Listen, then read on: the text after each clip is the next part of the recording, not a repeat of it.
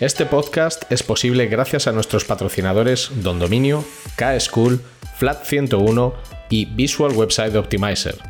Gracias por su apoyo a la comunidad CRO y CXO.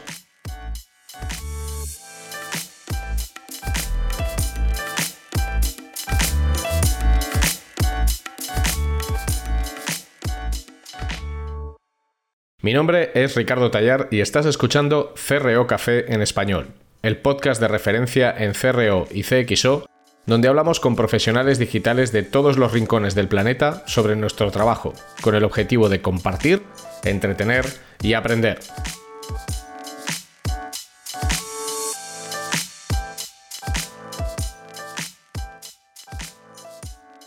Bienvenidos al cuarto episodio de la primera temporada de CRO Café en español. Hoy tendremos con nosotros a Ramón Nogueras, psicólogo, fundador de Sensei Consultores, profesor asociado en varias universidades y autor del libro ¿Por qué creemos en mierdas? Con Ramón vamos a hablar de persuasión, de manipulación, de heurísticos, sesgos cognitivos y cómo todo ello es utilizado por parte de medios y empresas para vendernos y aprovecharse de nuestro comportamiento. Si te gustan las charlas que tenemos en CRO Café como esta, Suscríbete a este podcast en la web creo.café o en tu app de podcasting.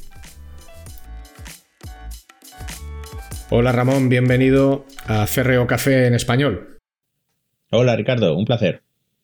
Bueno, eh, como ya sabes, este es un podcast en el que hablamos eh, sobre CRO, Conversion Rate Optimization, y sobre CXO, Customer Experience eh, Optimization, y al final, dentro de las experiencias digitales, vemos yo creo que todos los días, como eh, muchos actores, muchos players utilizan muchas cosas derivadas de la psicología, que al final es, es, lo que tú eres, es tu, campo, es tu campo profesional, muchas veces para persuadirnos y en otras ocasiones bordeando la fina línea entre la persuasión y la, y la manipulación. Mm, para las personas que no te conozcan, sí que me gustaría decir que, Ramón, Ramón Nogueras es el autor de, este libro, de, de, fantástico título, que es ¿Por qué creemos en mierdas? Eh, y me gustaría que tú mismo empezaras contándonos cuál es tu, cuál es tu background, ¿no? De dónde vienes, a qué te dedicas y por qué has llegado a día de hoy a escribir este libro. Pues te cuento. Mi trasfondo es que soy psicólogo, soy licenciado en psicología de cuando las licenciaturas por la Universidad de Granada, me licencié en el año 2001 eh, y bueno, pues llevo trabajando como psicólogo en consulta desde ese, desde ese momento, porque empecé directamente. Al mismo tiempo, estudié también formación en recursos humanos, hice un máster que acabé en el año 2003 y ahí es donde me trasladé a Madrid y empecé a trabajar en el ámbito de la formación en empresas y del desarrollo de recursos humanos y me he compaginado tanto la actividad en consulta como la consultoría durante pues 15 años, hasta el año 2017, 2017, 17, 18, porque eh, en el año 2012, coincidiendo además exactamente con el nacimiento de mi primera hija, eh, pues empecé también la docencia, una etapa de docencia universitaria, la que sigo a día de hoy, y bueno, pues la consultoría gradualmente fue tomando un papel secundario, además de que, bueno, pues con las crisis y demás, esta parte del negocio también se había ido, había ido devaluándose, y que la vida de consultor ya, pues cuando tienes una niña pequeña, pues tú lo que quieres es estar con ella y estar viajando mucho para impartir formación o para lo que sea, pues ya no tiene la misma gracia. Eh, eh, además de la docencia, el trabajo en la consulta, eh, que es lo que me ocupa ahora mismo, trabajo en dos universidades como profesor, enseñando temas relacionados con la psicología de las organizaciones. desde hace aproximadamente unos 10 años me dedico también a la divulgación de la psicología porque creo que la psicología, la ciencia de la conducta, es una ciencia fascinante y, me, encabrona muchísimo. La, imagen eh, que tiene la gente que la psicología no puede ser una ciencia, eh, la mala imagen que todos los practicantes de pseudociencias que hay alrededor de la psicología dan de la disciplina y sobre todo acercarle a la gente que la, psicología es una ciencia como todas y que además muchísimos de sus... Eh, aplicaciones son relevantes, son importantes. Ya no hablo solo de la clínica, porque también me cabrea ese confundir la psicología con la psicología clínica. La psicología clínica es una tecnología que parte de la ciencia básica de la, psicología y que tiene, por supuesto, una aplicación muy importante, pero no es ni mucho menos todo. Esto de la divulgación, además, es gracioso porque comenzó en 2010 más o menos con una charla que yo di que en aquel momento se llamaba Paranormalidad para la asociación ARP, la Asociación para el Avance del Pensamiento Racional, que me pidieron que, como psicólogo, explicáramos por qué la gente cree en mierda. O sea, estúpida y absurdas y tal. Esa fue la primera charla que yo hice, que subí a YouTube, y la verdad es que pues me lo pasé muy bien, porque como puedes ver, pues tengo un estilo bastante, por así decirlo, informal. Además, era un escépticos en el pub, con lo cual, para mí me dan cerveza, pues yo estaba allí desatado. El caso es que aquello me pareció interesante, me ofrecieron hacer algunas más. Ya empecé yo también a buscar eh, la posibilidad de colaborar con, pues, con asociaciones y con diferentes entidades eh, para ir dando charlas sobre diversos aspectos. He hablado sobre relaciones de pareja, he hablado sobre psicópatas he hablado sobre si la felicidad es o no es algo eh, útil, he hablado sobre por qué creemos en estas cosas y tal. El caso es que, bueno, pues hace en 2018 eh, yo participo en un evento de divulgación fantástico que es de Granando Ciencias, que tiene lugar en Granada, en la Universidad de la Facultad de Ciencias, y allí di una charla que se llama ¿Por qué creemos en mierdas? Y el editor Íñigo Gil, de la editorial Kailas, al que mando un abrazo grandísimo, como siempre que hablo del libro, que es pues, casi cada puto día, eh, vio la charla y dijo, ostras, Ramón, esa charla tuya me ha gustado un montón y yo creo que ahí hay un libro chulísimo. ¿Tú te animarías? Y yo llevaba años pensando en escribir un libro. Lo que pasa es que, evidentemente, como era un proyecto que solo dependía de mí, pues no iba a ningún lado. Porque eso, cuando tú el, de, el deadline te lo pones tú, pues no va a ninguna parte. Además, que el libro que yo tenía pensado era muy ambicioso, porque era un tochazo en el que yo iba a hablar de aplicaciones de la psicología en la vida cotidiana y claro, pues eh, tratando un poco de todo, cómo ser un poquito más asertivo, cómo persuadir un poquito mejor, cómo llevarte un poquito mejor con tu pareja, cómo manejar pues, la ansiedad, el estrés, la preocupación, etcétera, etcétera. Entonces, eh, la cosa es que eh, me pareció interesante porque además creo que es un tema que se podía tratar en una extensión manejable. El libro tiene 250 páginas, que es más o menos lo que yo calculé, y me lancé aquello. Y entonces, pues eh, lanzamos, acabamos el libro, además te lo estaba comentando justo antes mientras preparamos la grabación, eh, tuve que reescribir un tercio porque algunos de los experimentos que yo citaba resulta que con todo esto de la crisis de replicabilidad ya no replicaban y los tuve que quitar porque no podía poner, digo, a ver si ahora después de todo el coñazo que he dado yo con el rigor científico y tal, ahora va a llegar alguien y me va a decir, oye, que estás citando los experimentos de facilitación de John Barr y los experimentos de John Barr no, no replican, ¿qué hacen, mamón? Y con razón, además. Total, que, que, escribí el libro, al final lo reescribí en tres meses a Matacaballo y salió al mercado el 11 de marzo, que es aniversario para los que les gustan las conspiraciones del atentado de Atocha y dos días antes de que se declarara el confinamiento por la pandemia, con lo cual pues las presentaciones, todos los actos inaugurales y tal, pues bueno, pues han sido online y me he perdido un poco esa experiencia de escritor novel de, de tu primera presentación en una librería, tu primera presentación en la feria del libro y tal, porque eso pues de momento no. Veremos si este año podemos hacerlo. Pero por otro lado, sí es verdad que que el libro haya salido en este momento, pues le ha dado una exposición mediática más importante y me ha contactado mucha gente pues, para participar en, entrevistas, en podcasts, he aparecido en varios medios, porque resulta que ha aparecido toda esta gente que dice que si las vacunas son una forma de control, que si el virus no existe, que si esto es una conspiración, que si la abuela fuma. Y claro, pues mm, en los medios hay un interés por decir, pero esta gente, ¿cómo puede? O sea, lo vimos el otro día ya que llegaba a niveles épicos con esta buena señora que coge un trozo de nieve, le prende así con un mechero y dice, esta nieve es plástico, que dice, ya está, 2021, ya no puedo más, déjame en paz, ¿sabes? O eh, eh, el hombre búfalo que asaltó el Capitolio, yo estaba el 6 de enero viendo aquello y diciendo, bueno, pues ya está, pues venga, a tope, ¿qué más da? ¿Sabes? Entonces, explicar esos mecanismos y sobre todo eh, quitarles patología. Porque la primera asunción que, hacemos cuando vemos a una persona hacer eso es, este tío está loco o este tío es estúpido. Y ni una cosa ni otra. Creer en mierdas y ser engañado por mierdas es una parte muy normal del funcionamiento humano. Y es una consecuencia colateral de cómo nosotros procesamos la información. Y lo que no es es una enfermedad. Es un error, por supuesto, y a veces es un error que puede tener consecuencias terribles, pero no es una enfermedad. Y, eso es una cosa que yo creo que además es bueno que se tenga claro a la hora de abordar el tratar con esta gente, el persuadirles de que, de que abandonen esas creencias cuando es posible, etc. Bueno, tu, blog además se llama eh, sesgocognitivo.com. Yo creo. Ay, perdón, perdona, discúlpame, sí, sesgo de, sesgo de confirmación.com que es uno de los más populares sesgos cognitivos que, existen. Y, en nuestro trabajo en el campo del CRO y de la mejora de experiencia de usuario, es verdad eh, que los sesgos se han utilizado siempre. Yo creo que siempre que se han creado productos y servicios, no solo digitales, pero siempre que se han creado productos y servicios, y sobre todo en el marketing y en la publicidad, la psicología tiene un peso mucho mayor del que se quiere reconocer. Sobre todo entiendo, bajo tu óptica, que será un uso muy burdo, ¿no? muy vasto de, la psicología, pero es verdad que los grandes publicistas y sobre todo los grandes teóricos del marketing tienen una base psicológica grande. La, economía conductual, que, sobre todo conocimos a partir de los 70, eh, pues, con, pues, con la obra de, Kahneman eh, y de otros autores, se enfocó mucho en demostrar que las decisiones que tomamos pues, no son todos los racionales que a las personas nos gusta creer que somos. Me gustaría, sobre todo para que las personas que nos escuchan que no lo saben, que les explicaras tú, además de primera mano y como profesional en el campo, qué es un sesgo cognitivo y por qué nos influye tanto en, todas las decisiones que tomamos dentro de la amplísima variedad de sesgos que existen.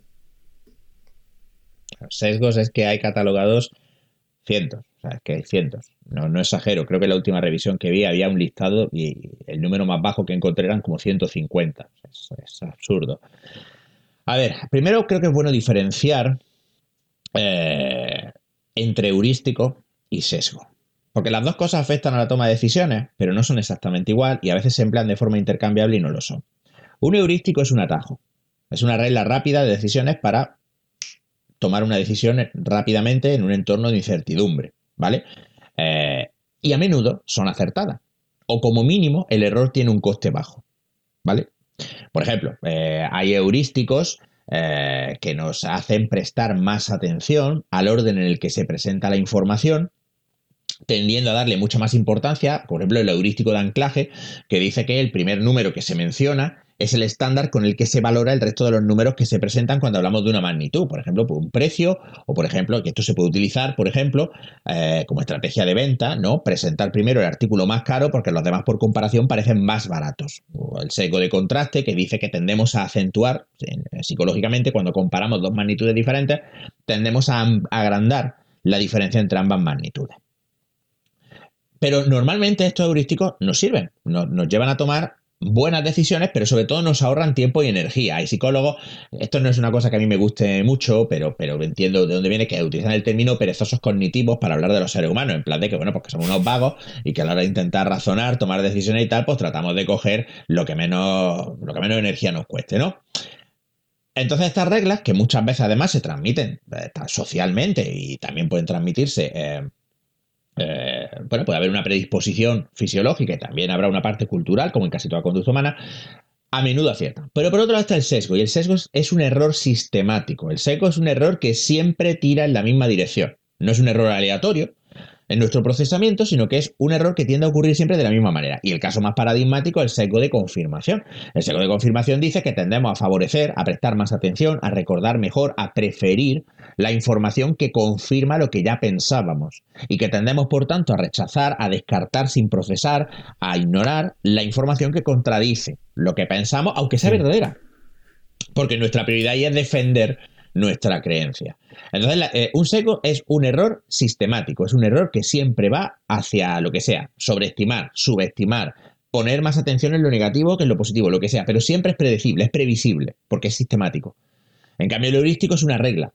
Y es una regla que, como te digo, muchas veces sirve. Eh, un ejemplo que yo utilizo mucho es, imagínate que tú vas por la calle, eh, es de noche, es muy tarde, ¿te acuerdas cuando salíamos por los bares y todas esas cosas? lo recuerdo, lo recuerdo. Por las noches porque yo ya, ya yo lo tengo como una cosa ahí borrosa, ¿no? De una cosa que hacíamos, y tú vas por la calle solo y entonces ves a alguien con mala pinta que viene hacia ti. Pues la reacción, cuando yo esto lo, pongo en clase para explicar lo que son, pues digo, ¿qué haríais? Pues la mayoría de la gente eh, tomaría algún tipo de precaución. Me cambio de acera, eh, acelero el paso, me pongo las llaves así por si tal, hago como que estoy hablando por el móvil, cualquier cosa. Claro, eh, en realidad, nosotros a priori, el que alguien tenga mala pinta no es un indicador de que esta persona sea peligrosa, pero nosotros tenemos que tomar una decisión rápida. ¿Por qué? Porque si esta persona resulta que es peligrosa, no tenemos el tiempo, no, no tenemos el lujo, no hemos evolucionado en un entorno en el que tengamos el lujo de ponernos a considerar, ¿este animal que viene hacia mí será depredador carnívoro o no será? ¿Qué sentimientos tendrá? Porque entonces te está masticando el hígado y tú te estás muriendo. Claro, es lo que yo le explico. Si esta persona no tiene ninguna mala intención, vuestra precaución no os ha costado nada. No os ha costado nada, no ha habido ningún perjuicio. El coste de un falso positivo, o sea, decir esto es peligroso cuando no lo es, es nulo. Pero es que el coste potencial de un falso negativo es enorme. O sea, si tú no tomas una precaución y esta persona resulta que es peligrosa, pues entonces tu situación probablemente sea peor. Entonces es la diferencia entre heurístico y sesgo. Claro, una vez que esto se empieza a estudiar, que como tú bien dices, no es que empiece la economía conductual en los 70, es que en los 70 los economistas empiezan a descubrir, gracias a psicólogos como Danny Kahneman y Amos Tversky, cosas que los psicólogos, los economistas empiezan a descubrir cosas que los psicólogos sabemos desde hace un cojón de tiempo. Antes mencionado a Richard Thaler, que Richard Thaler es un señor que ganó el premio Nobel por un libro que se llama Notch, ¿no? Que es la teoría de los nudges, de los empujoncitos, que los psicólogos nos partíamos el culo porque decíamos, o sea, que Richard Thaler ha descubierto el puto condicionamiento operante que describió Skinner en los años 30 del siglo pasado. ¿Qué huevos los tuyos, Richard Thaler? Eh, que no es que Skinner era el de, el de las ratas, ¿no? Skinner era el, eh, se le conoce desafortunadamente como el de las ratas porque efectivamente muchas de sus investigaciones comenzaron en el laboratorio de aprendizaje animal. Pero es que una cosa que tenemos que entender, que a la gente le da mucha grima, es que las leyes del aprendizaje y las leyes del comportamiento son universales. Los seres humanos, por supuesto, tenemos un abanico de conductas que muchas otras especies no tienen. El lenguaje verbal, por ejemplo, sería una. Pero el condicionamiento operante, el condicionamiento clásico, la forma en la que nosotros aprendemos a comportarnos es universal. Y de hecho se ha encontrado estos procesos incluso en, animales sin un sistema nervioso. Se ha encontrado en animales unicelulares. Entonces, Skinner comenzó con eso, pero luego esa, esa investigación básica se llevó al campo y se aplicó y se probó en diversas aplicaciones, desde la terapia de conducta, que es la primera terapia basada en evidencias que comienza con los trastornos de ansiedad, estudiando precisamente cómo aprendemos y desaprendemos a tener ansiedad. Bueno, desaprender es una mala palabra, pero en fin, para que se me entienda. A, eh, pues, por ejemplo, eh, aspectos que son lo que tocaríamos en este podcast de eh, predisponer a la gente a ser persuadida, de comprar, de hacer clic en una página, de suscribirse a un canal de YouTube o cualquier cosa de estas. Entonces ahí Skinner, sobre todo, piensa que el libro más relevante, creo yo, que ha escrito Skinner no son libros sobre aprendizaje animal, son ciencia y conducta humana y la conducta verbal, que son dos libros que tratan sobre eh, la aplicación de la psicología a seres humanos. O sea, que no, cuidado, que es verdad que eh, lo de la rata es una caricatura que muchas veces se hace desde gente que discrepa con las posiciones del conductismo, que es la filosofía de la ciencia de la psicología que en la que Skinner formaba parte pero es una caricatura, es como lo de la caja negra. O sea, el conductismo es un poco el marxismo de la psicología, porque la mayor parte de la gente que critica el conductismo no ha leído un, no ha leído un libro de conductismo en su puta vida. Y ojo, no porque el conductismo no pueda ser criticado, puede y debe serlo. Y hay críticas muy válidas al conductismo, que la mitad de las veces vienen de conductistas. Pero es como el marxismo, la mayor parte de la gente cuando critica el marxismo se inventa unas mierdas que Marx no las dijo en su vida. Digo, coño, pues si vas a criticar a Marx, cojones, critica lo que escribió, que anda que no hay cosas que criticar ahí. No, no digas cosas que no, que no escribió Marx, hijo de puta, eso no se hace. Totalmente. No te vayas que solo es un anuncio y volvemos. Si necesitas registrar dominios o gestionar tu alojamiento web o certificados SSL, tu mejor opción es Don Dominio. Destacan por su panel de gestión de dominios de creación propia, su gran cartera de extensiones de dominios, más de 800, y su nivel de atención al cliente. No dudéis en visitar su web para saber más. Además, para celebrar el inicio de este podcast, han creado el código CRO Café con el cual podréis dar de alta un dominio.com o .es por solo 3 euros. No dejes pasar esta oportunidad.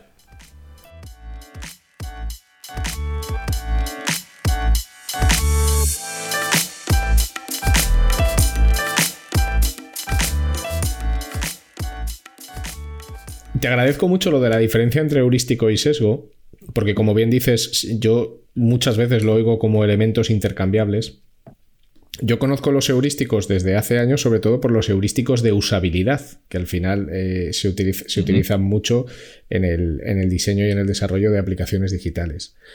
Respecto a los heurísticos y los sesgos, en el marketing moderno y en concreto en el marketing digital, yo creo que tenemos claro que esto se utiliza mucho. Eh, me gustaría preguntarte lo primero, ¿cuánto en tu día a día tú percibes que sobre todo en digital se, usan nuestros heurísticos y nuestros sesgos para eh, ayudarnos a tomar decisiones, se usa, se abusa las dos cosas. Ambas. Y no solo heurístico y sesgos, ¿eh? se utilizan eh, procesos incluso más básicos. Incluso más básico. Aquí voy a tomar un desvío. Eh, hay algunos libros que voy a citar y que van a salir varias veces, creo, en la conversación. Uno es muy reciente, que es el de Marta Peirano, que se llama El enemigo conoce el sistema y que yo recomiendo sin reserva.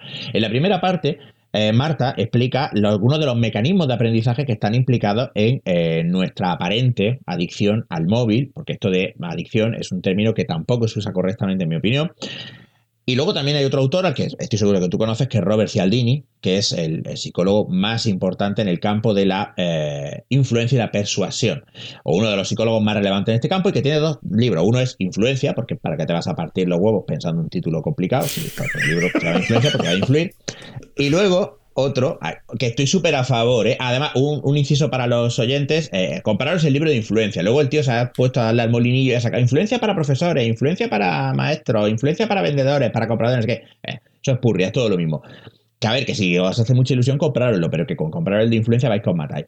Y luego otro que sacó hace más, hace, relativamente poco, que se llama Persuasión. O sea, un juego de palabras entre persuasión y persuasión, en el que habla y describe de una forma muy interesante muchos de estos secos y heurísticos que tú estás comentando, Ricardo, cómo se aplican en el diseño, por ejemplo, de página web para facilitar ciertos comportamientos u otros. Pero es que esto va a un nivel mucho, como te decía, más básico. Y por supuesto, se usa y se abusa. Se abusa. Pero claro, es que esto es una herramienta. Tiene, tiene la, no tiene ética. Tiene la ética que tenga el usuario de la herramienta, como cualquier otra. Vamos a empezar por lo más básico. la idea fundamental es que tú interactúas con tu móvil o interactúas con una aplicación o con una página web tanto como sea posible. Aquí ya entra un primer proceso que es cómo tú refuerzas, cómo tú recompensas la conducta de interactuar con el móvil o de interactuar con la aplicación. Y esto se utiliza, eh, entran varios procesos psicológicos básicos. El primero es el refuerzo en sí, que sigue una cosa que se llama programa de refuerzo de razón intermitente variable. ¿Qué significa toda esta parrafada? Lo mismo que una puta tragaperra. ¿A qué me refiero con esto? Skinner, precisamente, encontró en sus experimentos con animales que si tú querías reforzar una conducta, podías reforzar la conducta cada vez que se emitía. Por ejemplo, yo quiero que este ratón le dé una palanca. Pues cada vez que le da una palanquita, cae una bolita de comida. ¿Qué es lo que hacía el ratón? Pues el ratón pues, le iba dando la palanquita, cuando el ratón tenía suficiente comida, pues se la comía, y hasta que no le volvía a dar hambre, pues no le volvía a dar la palanca. Y Skinner dijo, vale, esto está guay. O sea, ¿De acuerdo? Si recompensamos una conducta, aumentamos la probabilidad de que esta conducta se emita. Ok, guay. Pero se puede hacer mejor. Y entonces Skinner descubrió o formuló que cuando el reforzamiento era aleatorio para el organismo, esto es, eh, el, ratón no recibía comida cada vez que le daba la palanquica, sino que el ratón a veces tenía que hacer una pulsación, a veces tenía que hacer dos, a veces tenía que hacer siete, a veces tenía que hacer cinco. Los ratones se rompían la pata dándole a, la palanca. ¿Por qué? Porque el ratón ha aprendido que si emite suficientes veces la conducta, acabará obteniendo una recompensa. Y tú dirás, bueno, pero es que esto es un ratón, o una paloma, un animal que es gilipollas. O sea, ¿qué más da, Y digo, bueno, pues gilipollas el ratón, gilipollas la paloma, gilipollas tú.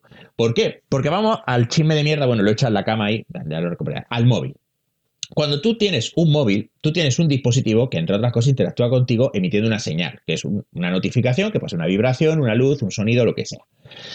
La mayor parte de las veces que tú recibes una notificación, la notificación es una gilipollas inconsecuente. Podríamos considerar que es un ensayo no reforzado, o sea, es como darle a la palanquita y que no caiga comida. Pero de vez en cuando ocurre algo que sí es reforzante para ti. Hay un mensaje que es significativo, o, recibes una información importante que estás esperando, o algo que, que, realmente es la recompensa de darle a la palanquita. Con lo cual, tú cada poco tiempo estás mirando el móvil, porque sabes que a lo mejor esta vez no, a lo mejor la siguiente no, pero en alguna de las veces tú vas a encontrar algo que para ti sea gratificante. Además, aquí la gente hace lo que yo llamo una neuromierda, que es eh, poner el carro delante del caballo. Esto es una cosa que me hincha un montón los cojones, porque la neurociencia es un campo súper importante y súper relevante, pero se está haciendo una cantidad, se están diciendo una cantidad de tontería en torno a la neurociencia que, que flipas, que es, no, es que esto ocurre por la dopamina. No, no, no, no, no, no, no. Primero, la dopamina es un neurotransmisor que se segrega ante la anticipación de una recompensa, pero tú primero has tenido que aprender a anticipar esa recompensa. O sea, la dopamina ocurre cuando tú ya has aprendido que hacer así con el móvil puede tener una recompensa. La dopamina es una adaptación de tu cerebro a un aprendizaje del contexto, no es la causa. Y muchas veces se mezcla causa y consecuencia y dicen, no, es que es la dopamina, no, mamarracho. Es como decir que los músculos causan el movimiento, no, los músculos posibilitan el movimiento, pero la causa del movimiento no es el músculo. No sé si me estoy explicando bien porque a veces esto es un poco filosófico. Vale. Entonces, lo primero que se utiliza es este reforzamiento de razón variable intermitente para asegurar que tú interactúes con el móvil tanto como sea posible. Porque claro, cuanto más interactúes con el móvil, más pasta en anuncios hay. Pero luego vamos a algunos aspectos más básicos también todavía. Por ejemplo, las notificaciones. Las notificaciones, su diseño rara vez es casual. Por ejemplo, se utilizan colores vivos con un alto contraste porque a nosotros nos llaman la atención las cosas que contrastan, especialmente el rojo. Las notificaciones en Facebook antes no eran rojas. Es muy interesante valorar, por ejemplo, cómo Facebook ha ido cambiando su interfaz a lo largo de los años. Por ejemplo, el color de las notificaciones pasó de ser el patrón del patrón eh, azul grisáceo este que tiene Facebook. Soy muy malo con los colores, si digo alguna tontería me lo perdonáis a ser un rojo. ¿Por qué? Porque el rojo es un color que tiene unas implicaciones de peligro, de alerta, de que esto es relevante, de que esto es importante, etcétera, etcétera. Pero es que hay más. Eh, en 2009, Facebook mete el botón de me gusta. Porque ahora lo damos por sentado porque llevamos una torta de años teniendo este tipo de cosas, pero en la mayoría de redes sociales este tipo de botones no existían. ¿Para qué sirve el me gusta? El me gusta sirve para varias cosas. Una es el refuerzo social. El refuerzo social es una de las fuentes de refuerzo más potentes que existen para lo humano y esto es una cosa que está establecidísima. La aprobación de tus pares o de otras personas es importantísima. En segundo lugar, además, compara con antes, porque tú también te acordarás cómo eran las cosas antes de las redes sociales cuando todos teníamos blogs. Cuando todos teníamos blogs, ¿qué es lo que pasaba? Tú tenías que escribir una entrada de blog, que podía ser más larga o más corta, y si alguien quería interactuar contigo, tenía que escribir un comentario. Que a lo mejor el comentario era bravo, o de puta madre, o tírate una vía del tren y muérete, no sé. Sí, bueno, había de todo. Según la gente que, que atrajeran, ¿no? Había, de, todo, Pero eso requería lo que llamamos, lo que podríamos llamar una cierta fricción. O sea, había una cierta fricción que era que, además, dado que todavía no teníamos tanto, tanta conexión a Internet en el móvil, normalmente requería además estar delante de un ordenador, en un espacio físico concreto. No era algo que tú pudieras hacer eh, sobre la marcha. Entonces, de repente entran los móviles y las aplicaciones móviles y esa fricción empieza a disminuir. ¿Por qué? Porque ahora yo ya no, si tú publicas algo que a mí me gusta, Ricardo, yo no tengo que, currar para decir, me ha gustado. Hago así, y le doy. O quiero compartir lo que ha escrito Ricardo porque está de puta madre. Hago así, y le doy. Ya está. No tengo que escribir, no tengo que, hacer nada complicado. O sea, cuando la gente dice, no, no, los nativos digitales. No, los niños de ahora no son nativos digitales. La mayoría de los niños de ahora no saben hacer una puta mierda con un ordenador. O sea, saber manejar, eh, mandar mamanadas por WhatsApp o ponerte cara gilipollas en el Snapchat no es saber manejar un ordenador. Que es que, es que me, dais, me dais sida cuando decís esas cosas, coño. Eso es como decir que como mi hija juega con Micro Machine va a ser conductora de Fórmula 1. Pero es que estamos tontos o qué. No, lo que sí es cierto es que las interfaces han ido eliminando fricción para que sea fácil interactuar con ellas. Claro, ahora vamos a empezar a ver cómo se va combinando todo esto. Ponemos una conducta, interactuar en una red social que está intermitentemente reforzada de forma aleatoria, porque además piensa que también tú no sabes cuándo vas a recibir un me gusta, cuántos... O sea, el hilo más compartido de mi historia de Twitter es un hilo en el que no hablo de psicología, sino que digo, hacedme el puto favor de no beber leche cruda que vais a pillar brucelosis. Estúpido. O sea, ese es mi, hilo más famoso de la historia. Y luego a veces me curro un hilo de psicología del copón y los comparto entre el de la gorra, así es que no hay forma de saberlo. En segundo lugar, hay aprobación social y esa aprobación social se hace sin fricción se hace fácil, porque tenemos ese acceso continuo en forma de móvil, podemos acceder cuando y donde queramos, y además la conducta en sí es muy sencilla. Además añadimos claves táctiles. ¿Te has fijado que cuando queremos actualizar un timeline o un feed, el gesto es muy parecido al de una tragaperras? El gesto es innecesario. El interfaz podría actualizarse automáticamente cada vez que entrase una nueva publicación pero tú quieres que la persona sienta que tiene control, que puede emitir la conducta. Con lo cual diseñas esto para que lo haga. Y luego, por supuesto, hay muchas más eh, principios de persuasión en juego. O sea, te estoy dando así el primer vistazo. Y ojo, yo no soy un experto en esto, ¿eh? Pero, por ejemplo, eh, en persuasión, Cialdini menciona cómo el diseño, las imágenes de una página web pueden inducir una conducta de compra u otra. Y pone el ejemplo de una página, una fábrica, una tienda de colchones, en la que hay dos diseños web. Entonces, lo que hacen es que someten aleatoriamente al 50% de los visitantes de esa página web a un diseño y al otro 50% a otro. En uno de los diseños, eh, las imágenes de fondo de la página web son imágenes relacionadas con el dinero, moneda, billete, símbolo del dólar, en fin, cosas que inducen, que, están asociadas con el dinero. En la otra, en el otro diseño, la página eh, lo que muestra son imágenes relacionadas con el confort, nubes, cielos azules, eh, prados, cosas que induzcan a pensar en relajación. Resulta que los, los clientes que accedían al diseño 1, al de las monedas, tendían a fijarse más en el precio del colchón mientras que los clientes que accedían al diseño 2 tendían a fijarse más en las características relacionadas con el confort del colchón, la composición, no tanto en el precio. O sea, los del diseño 1 tendían a elegir colchones más baratos, los del diseño 2 tendían a elegir colchones percibidos como más confortables, las reseñas, la composición, etc. todas estas cosas se combinan para intentar que nosotros aumentemos nuestra conducta de visitar, de interactuar con la página o con la aplicación, porque eso a fin de cuentas es lo que luego la aplicación o la página le van a vender a los anunciantes. Pero eso, bueno, eso no te cuento nada que tú no mm. sepas ahí. Pero sí, efectivamente. Claro, sesgos.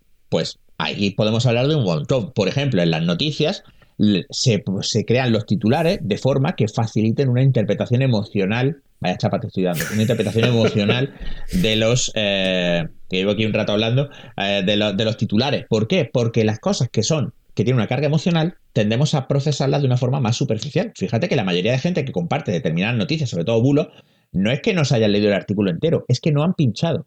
Han visto el titular, han dicho de puta madre, esto es verdad porque es lo que yo creo. Al mundo, a mi cuñado, a mi grupo de WhatsApp, a todo. Eso es un sesgo el pensar eh, que el tener una reacción emocional acerca de algo indica que ese algo es más veraz y es más... Eh, ¿Cómo no va a ser verdad si esto me cabrea mucho? No si hmm. me explico. Ahí, ah, ah, y, el sesgo de confirmación también. Sí, bueno, yo soy muy fan de la ley de los pequeños números.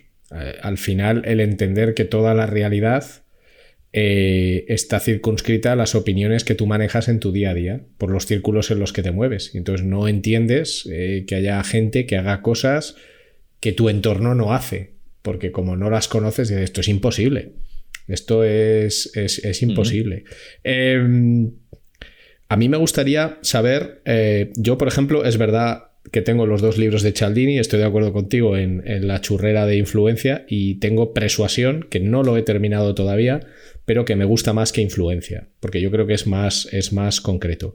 Y del tema de las noticias, yo recuerdo un test, eh, una secuencia de A-B test que hice hace unos años para un medio de comunicación y era terrible. Era terrible cómo los datos te demostraban que la simplificación máxima del titular, eh, pero hasta unos extremos muy burdos, Sí, sí. Eh, hacían, hacían que el nivel de, que el nivel de compartir, eh, etcétera, subiera, pero que el nivel de acceso a la URL, que al final es lo que te revela que se van a leer la noticia, bajaba escandalosamente. Lo cual es muy, es, lo cual es muy trágico. Lo bueno es que con los datos, al final, podemos demostrar la realidad o no que hay detrás del uso de un heurístico o de un sesgo. Como este es un pod. Sí, pero, pero ojo, ojo, ojo con pensar que, ojo con pensar que el, presentar datos convence. Bueno, bueno, ya, ya, ya. Bueno, sí, sí. Bueno, yo es increíble. bueno, esto a mí me parece un mundo, ¿eh? porque yo muchas veces tengo que recurrir eh, a, una didáctica casi te diría de. Yo a veces digo, cuéntame algo como si. Cuéntamelo con plastilina, digo yo. Cuéntamelo para que yo lo entienda, cuéntamelo con plastilina. Y hay veces que yo en, reuniones y con clientes y en proyectos importantes tienes unos números que realmente respaldan una teoría, pero no porque los tengas una vez, sino porque has usado el método científico y tienes varias secuencias de test que te demuestran el mismo comportamiento en grupos homogéneos en circunstancias similares a lo largo del tiempo. O sea, estás haciendo las cosas bien y te encuentras con la opinión de un señor que te dice, no, no, esto, esto es así porque lo digo yo y punto. Y no lo mueves por muchos números que quieras ponerle encima de la mesa. Curiosamente a esa persona la moverás recurriendo seguramente a heurísticos y sesgos. Con esos argumentos... La... Claro, es que, es que de hecho, fíjate un ejemplo escandaloso de la campaña de Trump de 2016 que a mí me dejó, bueno, me dejó con el culo torcido, no porque eh, en realidad es una cosa perfectamente comprensible. Estaban hablando con Newt Gingrich, que es eh, el artífice de la pila de basura ardiendo, que es el, Partido Republicano hoy. O sea, el Partido Republicano hoy es, es, la casa de putas y de locos que es, por culpa de este cabrón, pero que, sigue ahí vinculado. Y entonces la señora, la periodista que está haciendo un trabajo impecable, ya me gustaría ver periodistas así en España, le está diciendo el programa señor Gingrich. Usted, parte de su campaña, del argumento de la campaña de Trump, es el crimen y tal, pero el crimen lleva bajando de forma consistente y constante en Estados Unidos desde los años 90. O sea, el pico máximo fue en los años 80, desde los 90 el crimen no hace más que bajar. Y el tío, con sus dos cojones gordos, dijo ya, pero el público americano no lo siente así. Que fue ya la afirmación definitiva de yo me paso tus datos por el culo porque mi impresión emocional es más importante. Y eso es una de las cosas que hay que entender. Es que el procesamiento de la información es emocional también. No podemos procesar información sin emoción. Y eso también quiere decir que se nos puede influir y que a menudo se nos influye de esa forma. Y claro, cuando muchas veces queremos a la gente sacarla de ahí, con datos, nos encontramos que nos estrellamos. ¿Por qué? Porque esos datos no se procesan. no se llegan a procesar porque generan un estado que, del que he hablado muchas veces que se llama disonancia cognitiva, que es cuando tú tienes eh, pensamientos que son incompatibles entre sí, como por ejemplo, pues tener una creencia y tener evidencia que niega esa creencia. Esa disonancia cognitiva es un malestar, es aversiva, no, no, no nos gusta, queremos reducirla.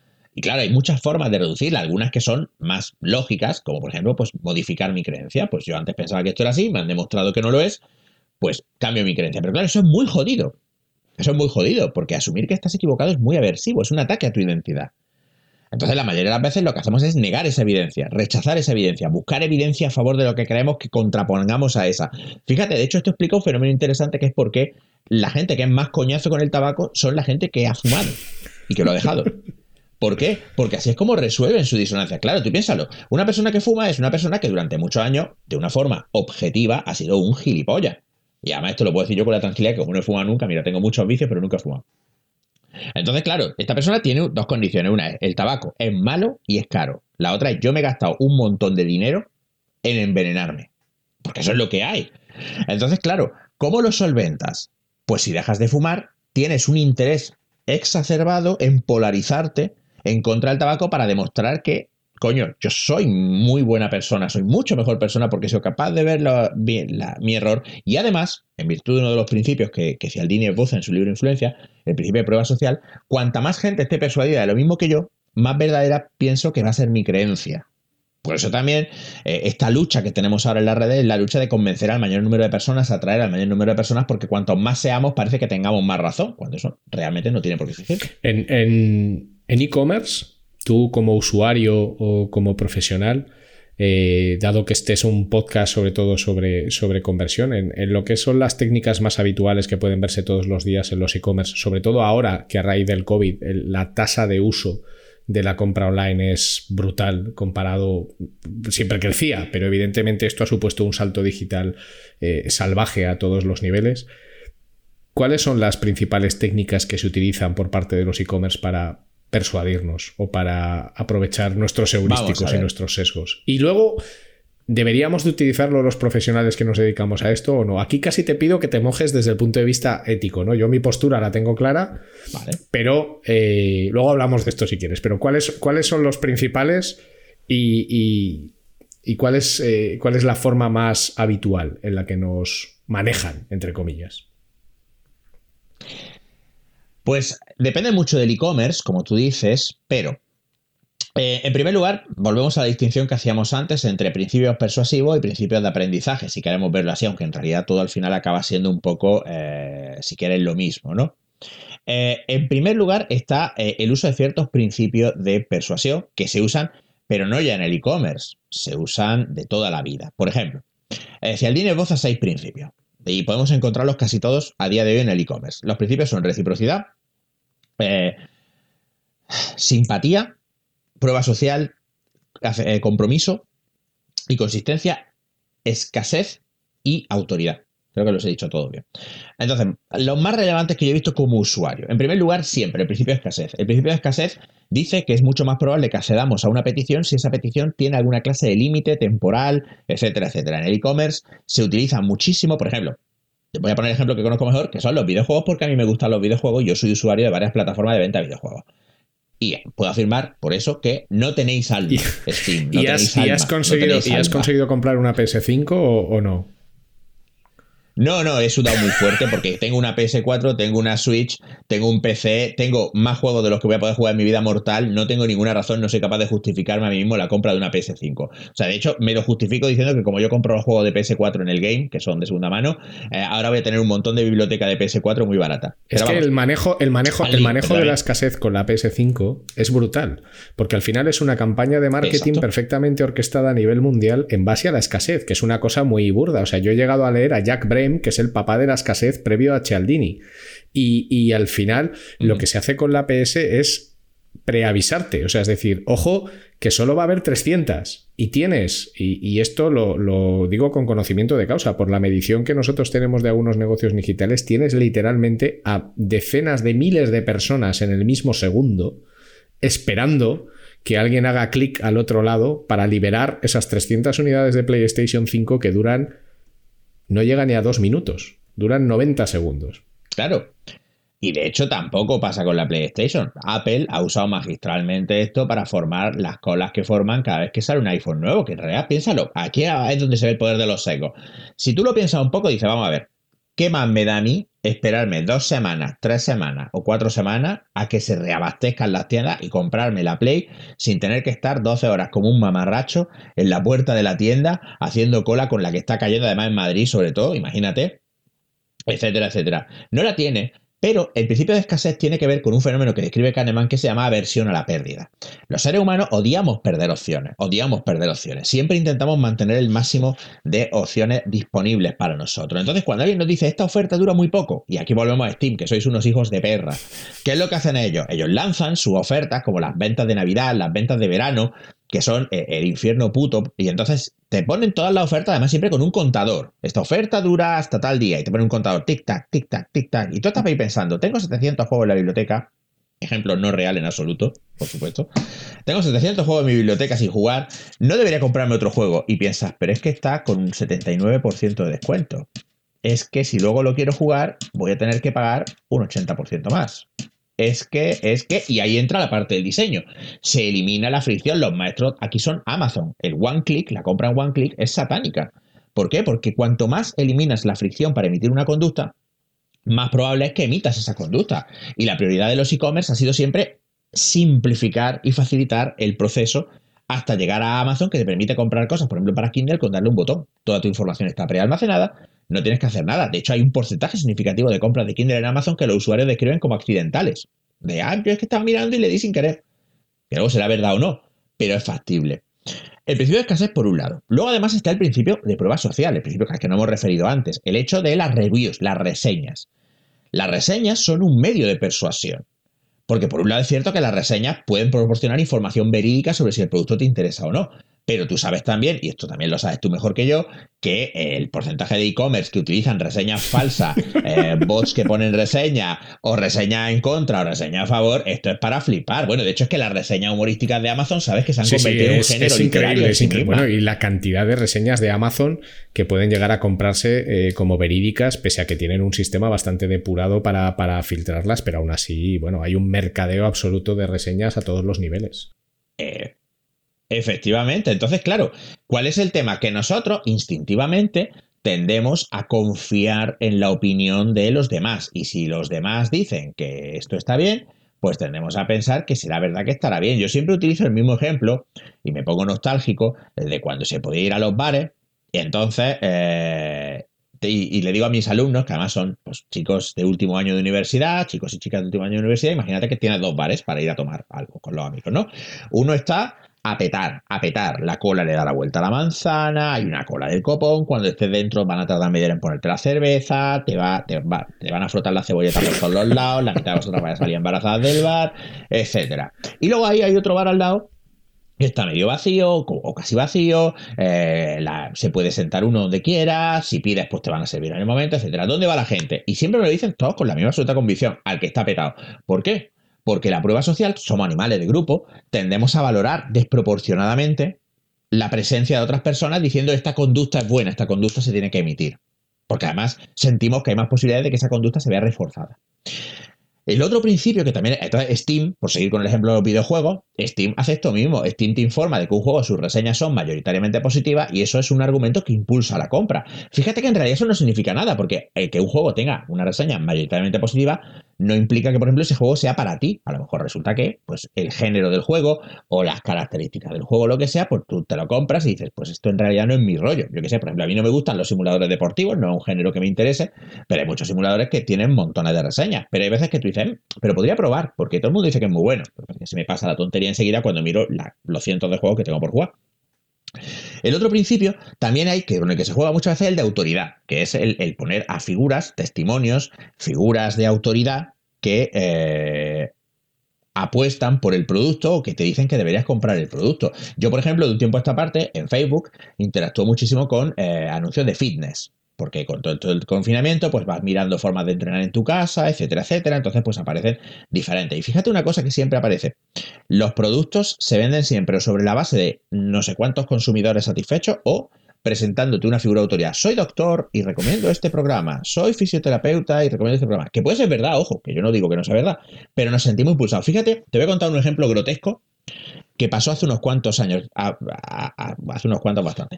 Eh, ¿Recuerdas la serie House? Sí, claro. Vale, pues antes de House hubo una serie parecida sobre un doctor que era muy famoso, ahora no me sale el nombre, y una marca de café orgánico eh, contrató al actor que hacía de doctor, no me acuerdo, de doctor, Doctor No House, ¿vale? Para que eh, anunciara su producto. Pues entonces el actor pues, salía caracterizado de Doctor No House, pues como si sale Hugh Glory vestido de House con su bastón y sus cosas, diciendo, pues hola, soy el Doctor House y recomiendo este café porque es de puta madre y es muy sano y es lo que tienes que beber para estar de puta madre. ¿Vale? Pues estupendo. Y en seis meses esa firma vio triplicar sus ventas. Vamos, vamos a pararnos a reflexionar sobre el sesgo de autoridad. Tú estás viendo un anuncio en el que sale un tío que tú sabes que no es médico, que está fingiendo ser médico que no existe ese médico y tú sabes que ese médico no es real. Y sabes que ese tío está fingiendo ser un médico que no existe porque esa firma le ha pagado dinero para anunciar ese café. Porque si le hubiera pagado otra firma, pues anunciaría otro café. Tú sabes todo eso. Y sin embargo hay una parte de ti que dice, si el doctor House dice que este café es bueno, me lo voy a comprar. ¿Cómo te queda? O sea, ¿cómo te quedas? Claro, estos secos tienen una explicación. E, en nuestro pasado hemos aprendido que muchas veces donde va la gente suele ser positivo. Pues esto, este, esto de donde va la gente se come bien, donde va la gente es que está más barato. No siempre tiene que ser verdad, pero es un heurístico. A menudo es cierto. Cuando una persona de autoridad habla sobre un tema, a menudo suele acertar. Con lo cual ya estamos predispuestos a prestar más atención a estas personas porque es una estrategia que, como veíamos antes con lo heurístico, es que muchas veces funciona. Bueno, hay un, hay, un experimento sobre autoridad que supongo que conocerás mucho mejor que yo, que es terrorífico, que es, no sé si lo has visto, son unas, es, un, es un, es un sainete. Hay, un, hay alguien que se hace pasar por un científico y hay personas que se hacen pasar por estudiantes y le tienen que hacer preguntas a otra persona, que esas personas no saben que es un actor, sobre una serie de cuestiones. Y si falla, le tienen que dar una descarga eléctrica. Y claro, los experimentos de Milgram. Eso es. Y, claro, eh, le ponen una gradación de voltios hasta 450 voltios, que, lo matarías literalmente. Y es curioso como muchos de ellos, tú lo estás viendo, yo lo he visto en vídeo varias veces, tú, lo estás viendo y, hay un momento, claro, porque la persona al otro lado grita, es un actor, no es verdad, pero ellos lo oyen gritar y creen que le están dando la descarga de verdad. Y, miran al supuesto científico que es un actor y le dicen, pero está sufriendo. Y el científico, que no lo es, que es un actor, como tú bien dices, lleva una bata y unos bolis en el bolsillo le dice, no, no, continúe con el experimento. Y gente eh, con, sus carreras, con sus doctorados y tal, continúa con el experimento hasta darle 380 voltios, 390 voltios, 400 voltios, oyendo como alguien grita en el otro lado, simplemente porque otra persona que lleva una bata te está diciendo, no, no, no, continúa con el experimento. Es verdad que algunos lo dejan. Dos de cada tres. Sí, sí. Dos de cada tres es, un número terrorífico. Es, pero yo tengo una cosa, a ver si me puedes ayudar, porque yo, eh, yo tengo clara mi opinión, pero me gustaría saber la tuya. O sea, si yo cojo influencia de Cialdini y me leo, pues básicamente los libros de Dan Airley o tal, en teoría, en teoría, yo ya puedo diseñar el e-commerce perfecto. Eh, todos, todos, utilizan, todos utilizan escasez, todos utilizan prueba social, eh, todos utilizan autoridad. Eh, evidentemente, luego hay un, no sé si será un sesgo heurístico, lo que es el efecto Lollapalooza, ¿no? que al final es cómo de bien tú organizas el mix de todo esto. Porque claro, hay un momento en el que te puedes pasar tres pueblos y ya pareces una caricatura, pareces una caricatura y ya no te cree nadie, un poco como la teletienda, que ya te la tomas como una cosa de cachondeo, ¿no? De, hey Mike, eh, quedan dos unidades. O sea, sí, bueno, y está Ah, eso, me encanta, los dos histéricos ahí. pero cojones, Mike, ¿cómo Yo soy muy fan. Además, me encanta el capítulo este de los Simpson que llama a Homer para comprar un, un, juguete para, para, Bart y dice, ¿le queda alguno? Porque está viendo la teletienda y dice, solo quedan dos unidades y se ve el plano corto del vendedor y dice, alguno queda y el plano se aleja y se ve que es un almacén lleno a reventar con miles y miles de, de unidades. Si todos conocemos las reglas si todos sabemos cuáles son las cosas que tenemos que hacer, si todo está tan claro y todo está tan definido, ¿por qué unos funcionan y otros no?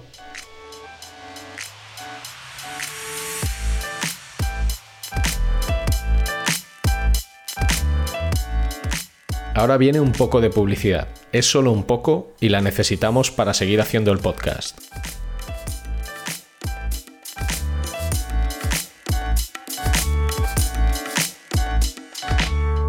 Si necesitas ayuda profesional para mejorar la conversión de tu negocio digital, tu mejor opción es contar con Flat 101. En Flat 101 somos especialistas en el diseño, desarrollo y optimización de servicios y productos digitales y podemos darte soporte en todas las áreas técnicas que intervienen en la conversión. Más de 15 años de experiencia profesional en más de 500 proyectos de conversión para multinacionales y startups a tu servicio, con el mejor equipo de profesionales CRO que vas a encontrar. El resultado nos importa y el cómo conseguirlo también. En Flat 101 estamos listos para ayudarte.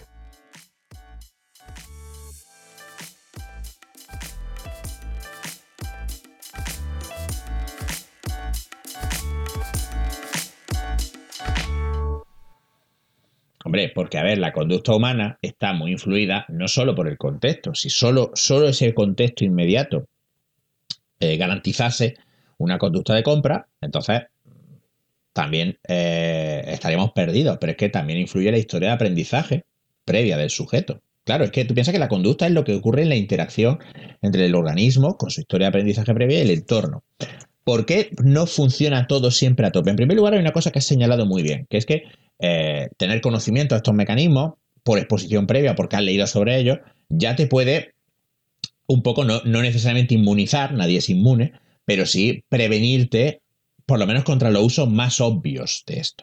Por ejemplo, eh, eh, el principio más potente de persuasión es el principio de, reciprocidad, que dice que cuando alguien te da algo, tú te sientes impulsado a darle algo a cambio, con lo cual si alguien te hace un pequeño favor o hace una pequeña concesión justo antes de pedirte algo, eh, tú te sientes más impulsado a decir que sí. De ahí entran, por ejemplo, esto de la, esto en típico de e-commerce, esto se ve muchísimo, por ejemplo, en programas de fitness, esto de que te descargan los vídeos, te descargan los materiales y tal, y si en 30 días no estás contento, devuelves el dinero y sin problema, pero muchas veces la gente casi nunca ejecutan esta devolución porque se sienten obligados, decir, joder, me has dado esto a cambio y pagas un dinero por un material porque han tenido una, cortesía contigo. Los, free trials en los juegos, que sirven para convencerte que pruebes el juego, no es porque es por la bondad de estas personas que dicen, no, no, yo quiero que pruebes el juego a ver si te gusta o no, sino para que te sientas obligado porque tú has disfrutado unas horas de ese juego. Pero si se hace muy obvio, genera rechazo. Eso para empezar. Y luego, por otro lado, está eh, que las personas muchas veces desarrollamos vínculos con ciertas marcas. Con lo cual, eh, claro, cada marca que utiliza estas estrategias compite con otras marcas que utilizan estrategias similares. Con lo cual, al final, eh, el establecimiento de las preferencias es un establecimiento en el que hay un muy poco margen para el ganador, solo va a quedar un ganador. Entonces, aquí entran ya también cuestiones como, por ejemplo, los valores de las empresas. ¿Por qué? Porque los valores que predican las empresas, voy a volver con tu permiso al mundo de los videojuegos porque yo creo que un sector en el que todo este avance en el e-commerce se, refleja magistralmente y creo que eso es la punta de lanza del uso de todas estas técnicas. Eh, yo conozco, empecé dos grandes plataformas, que son por un lado Steam y por otro lado Good Old Games, que son los que han hecho el juego de The Witcher, eh, que tan famoso es, y ahora han sacado el Cyberpunk 2077, que, que ha sido toda la polémica, toda esta debacle del juego y tal. Google Games, eh, muchos eh, preferimos Google Games a Steam porque desde el principio Google Games se ha enfocado mucho precisamente en desmarcarse de estas prácticas persuasivas de Steam que hemos mencionado antes. Eh, poniendo muy frontal el tema de los valores. Nosotros somos gamers como tú, nosotros recuperamos juegos que estarían descatalogados y los restauramos para que se puedan jugar en plataformas modernas. Nosotros con los juegos te damos gratis la banda sonora, los wallpapers, un montón de pequeños extras, pero fíjate, esto es el principio de reciprocidad que decíamos antes en acción, ¿vale? Pero claro, compites con Steam. ¿Cómo compites? Compites apelando a la identidad del comprador, diciendo yo soy un gamer como tú. ¿Por qué? Por otro principio de persuasión de Cialdini, que pesas hoy, que es el principio de simpatía. El principio de simpatía dice que es más fácil ser persuadido por alguien con quien tú te percibes como similar. En realidad, más que simpatía, que es simpatía en inglés, debería ser similitud, porque simpatía no es que te caiga simpático, es que se te parezca. Y hay montones de investigación que demuestran que, por ejemplo, el hecho de que eh, alguien comparta algo contigo, como ser del mismo barrio, haber estudiado en el mismo colegio o tener alguna característica en común contigo, tiende a generar ya una cierta simpatía inmediata entre tú y él. Entonces, claro, cuando no existe el e-commerce perfecto, porque muchas veces eh, se acaba llevando al extremo el uso de las técnicas hasta el punto que se revelan a sí mismas, o sea, se muestran. Y entonces eso se percibe como manipulativo y ya no nos gusta, ya no lo queremos. Y por otro lado, el hecho de que si todo el mundo lo aplica, pues al final entonces lo que estamos es eh, a un nivel ya en el que lo que vence al, al, consumidor, pues son cosas como los valores, la imagen que yo doy al consumir este producto en vez del otro. De nuevo, vuelvo al ejemplo de los videojuegos. Desde siempre ha habido un tribalismo feroz entre los usuarios de Xbox y los usuarios de PlayStation. Y la gente se insulta y se amenaza de muerte porque pues si usas Xbox eres un degenerado, si usas PlayStation eres un aborto de Satán, si usas esto es porque eres un mierda, y luego por los jugadores de PC mirando desde lejos diciendo los del PC somos la raza superior, ¿sabes? Que dices, pero es que, es que tonto eres, o sea, una caja con luces que sirve para jugar, colega, que no te va a crecer el pito ni nada de esto, que tú no, no lo has hecho tú, no tiene mérito, no tiene mérito, pero te identifican, los seres humanos somos muy tribales y se juega también con eso, con la identificación tribal con la marca y el producto.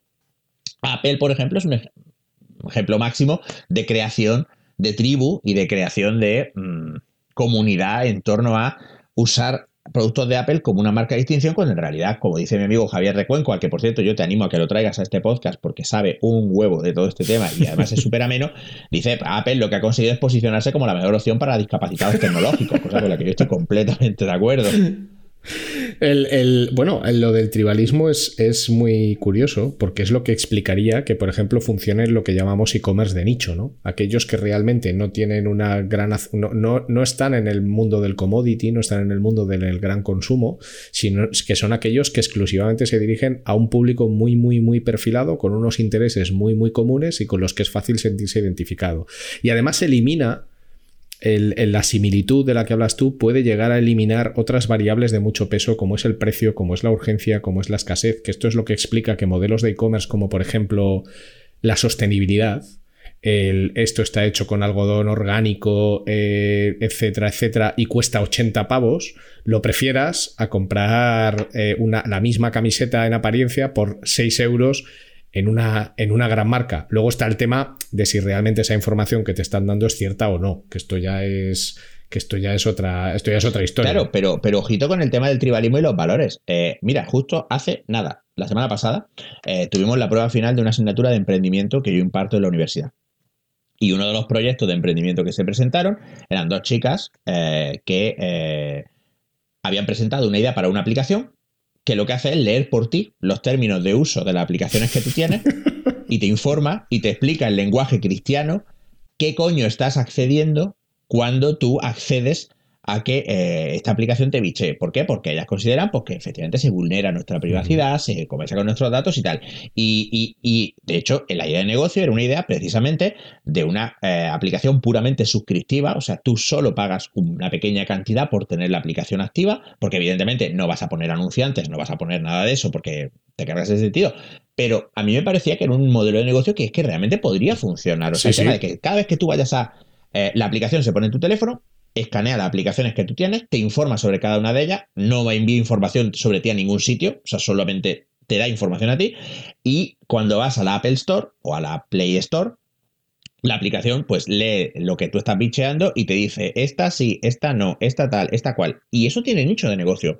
¿Por qué? Porque los valores van tomando una eh, carga muy fuerte como motivador de compra, porque apelan a estos sesgos que tenemos de preferir aquello que es similar a nosotros. O sea, el éxito de cosas. Yo vivo en Barcelona.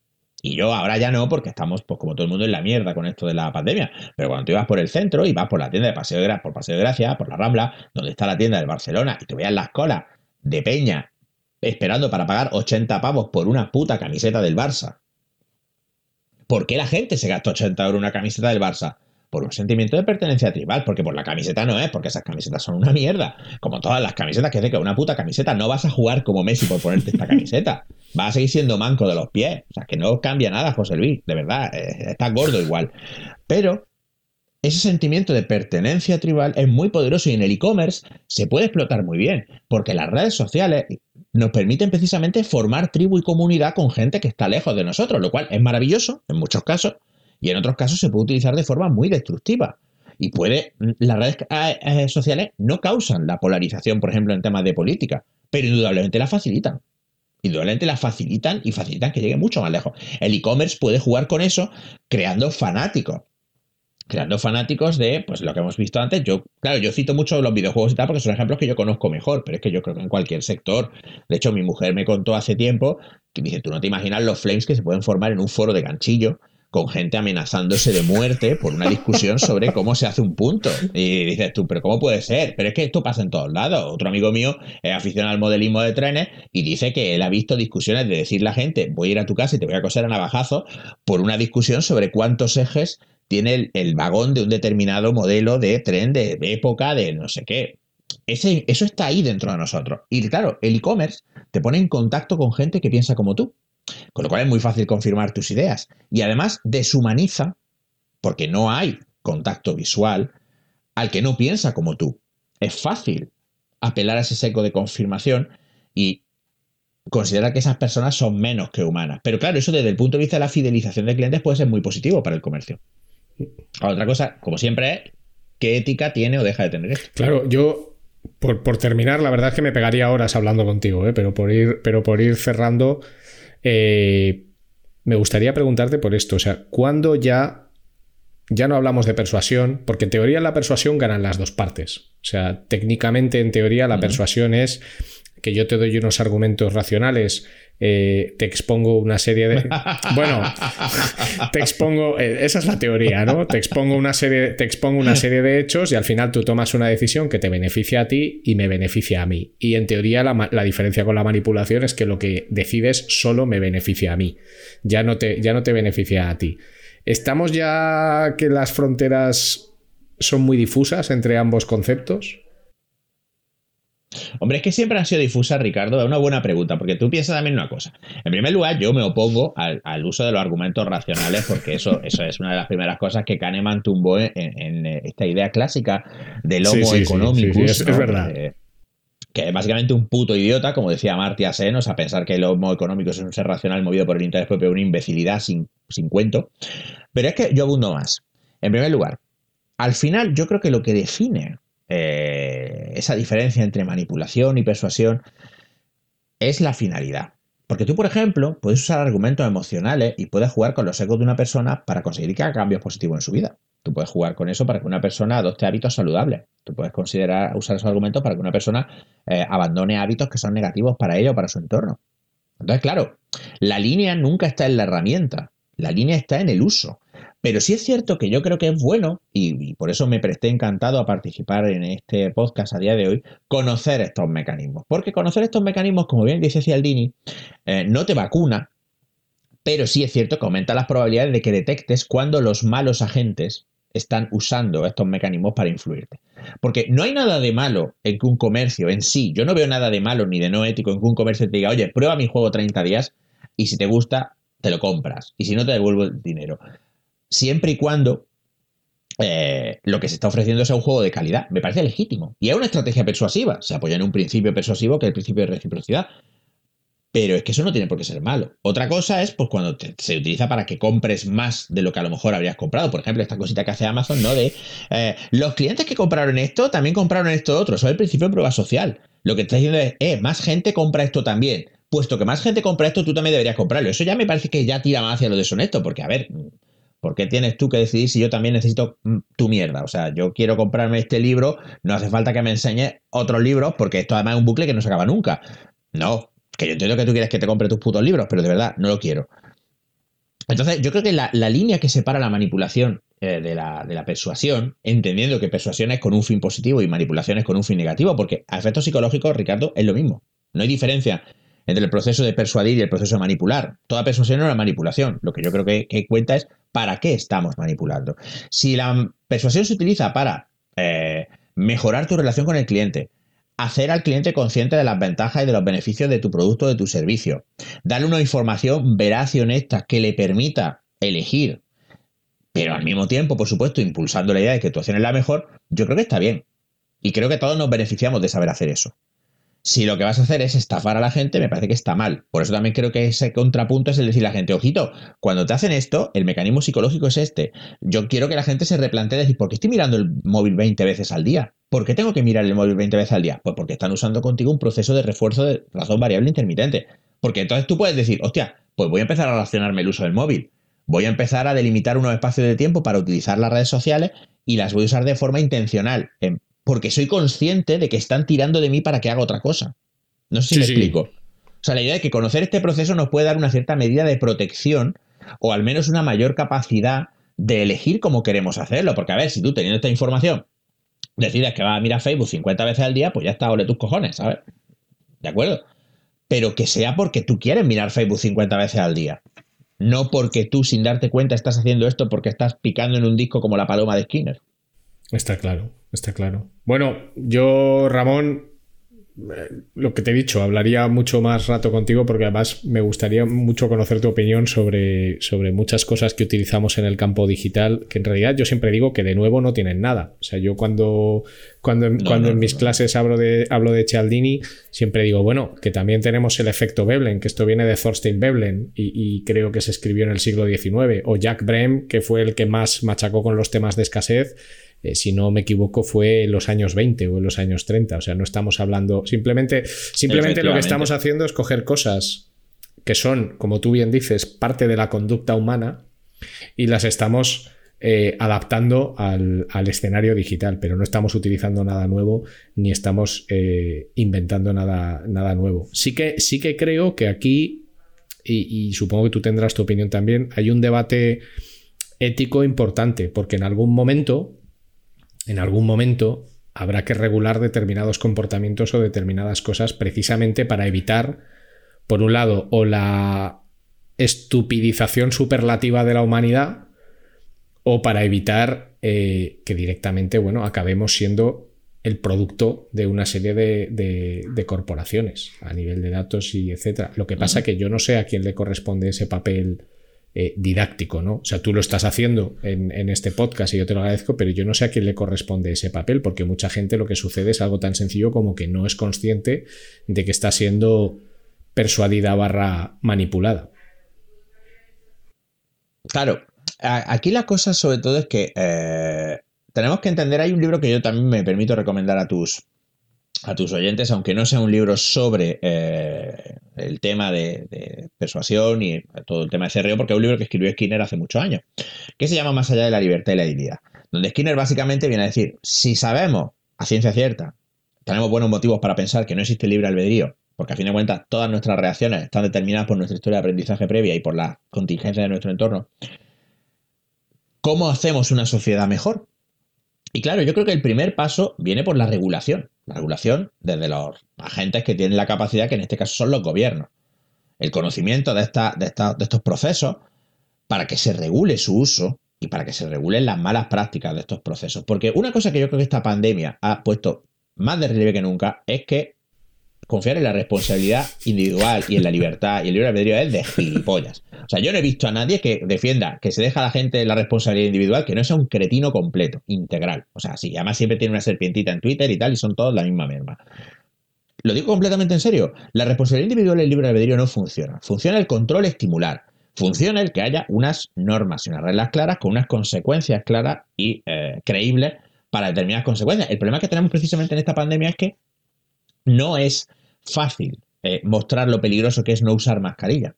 Entonces, la, regulación en el e-commerce tiene que venir precisamente de, los organismos gubernamentales y estatales que tienen que estar atentos a los monopolios, tienen que estar atentos al uso de determinadas estrategias. Por ejemplo, una cosa muy positiva, la Unión Europea se ha metido a regular las loot boxes, las, las loot boxes en los videojuegos. ¿Por qué? Porque esto es un ejemplo fantástico de proceso psicológico que se puede utilizar con unas consecuencias terroríficas en menores. El tema es de permitir que los niños se jueguen dinero en las loot boxes es una cosa que se tiene que regular. Entonces yo creo que para no estar al amparo, ah, perdón, como tú dices, eh, como siervo de estas corporaciones, primero tenemos que eh, conseguir que los gobiernos regulen esta dirección, lo cual también implica una escalada muy fuerte de, bueno, hay que ver qué lobbies están ahí metidos, hay que ver quién está haciendo presión para que estas regulaciones no acontezcan, hay que ver qué agentes están implicados, porque evidentemente hay muchísimo dinero en juego, muchísimo. Pero eso tiene que partir. Y luego, por otro lado, tiene que haber una buena educación y una buena información para que el, público, o tanto público como sea posible, eh, tenga conocimiento de esta estrategia y se pueda dar cuenta de cuándo se la están aplicando. Que no siempre funcionará, por supuesto, no siempre seremos conscientes, no siempre nos daremos cuenta, pero se, eh, trata de aumentar las probabilidades. Lo dicho, yo seguiría hablando mucho rato contigo, pero vamos a cerrar. Eh, solemos, solemos cerrar CRO Café siempre de la misma manera, que es pidiendo dos cosas. Una es que compartas con las personas que nos están escuchando un aprendizaje que para ti sea especialmente útil para todos. Puede ser personal, del tipo que quieras, eh, algo que a ti te haya servido y que quizás pueda pues, ayudar a otras personas. Y luego que compartas, aunque ya lo has hecho a lo largo de toda la charla, eh, que compartas recursos, que pueden ser libros, pueden ser podcasts, pueden ser películas, pueden ser blogs, lo que tú quieras, un par de recursos que creas que, pueden ser útiles también para las personas que nos escuchan. Será un placer. El aprendizaje que yo creo que más valioso, uno, uno, de los aprendizajes más valiosos que yo he hecho y que además creo que puede ser más útil, porque por ejemplo como padre he hecho un montón, pero hay muchos aprendizajes que si no tiene hijos, pues no menos útiles, pero es ser más y más, y intentar ser más y más intencional con el uso que hacemos de la tecnología. O sea, eh, tratar de planificar y eh, acotar el uso que hacemos de la tecnología, porque si no, la tendencia que hemos visto en esta charla va a ser que se nos va a comer todo nuestro tiempo y nuestra atención. Y esto es importante porque el contenido de nuestra atención es el contenido de lo que, de lo que llamaríamos nuestra mente y por tanto merece la pena pensar mucho a qué le estamos prestando atención, porque eso va a determinar cómo de contentos y cómo de felices y cómo de satisfactorios va, a ser nuestra vida. Además de las cosas que nos pasen, por supuesto. O sea que prestad atención, dedicad unos días, unas semanas a registrar en qué pasáis el tiempo, a qué le prestáis atención y pensad si eso es realmente lo que queréis hacer con vuestro tiempo y vuestra atención. Ese sería el aprendizaje. Y en hilo con este aprendizaje me voy a permitir recomendar eh, un libro que hemos comentado tú y yo eh, antes de empezar la grabación, que es eh, del autor Nir Eyal, un autor israelí que se hizo famoso porque sacó un libro que se llama Enganchados, donde se delimitan muchos estos mecanismos, pero yo voy a recomendar el segundo. Uno que se llama Indistractable, Indistraíble, donde él precisamente explica cómo y da una serie muy concreta, muy aplicable, muy útil de pautas para recuperar el control de nuestro tiempo y nuestra atención, porque como bien dice él, el problema no es que tú uses redes sociales, está bien usar redes sociales siempre y cuando sea lo que tú en ese momento y en ese lugar quieres hacer, que no sea algo que tú haces por defecto o sin darte cuenta de por qué lo haces, sino un uso intencionado, deliberado, útil, instrumental para ti de tu tiempo.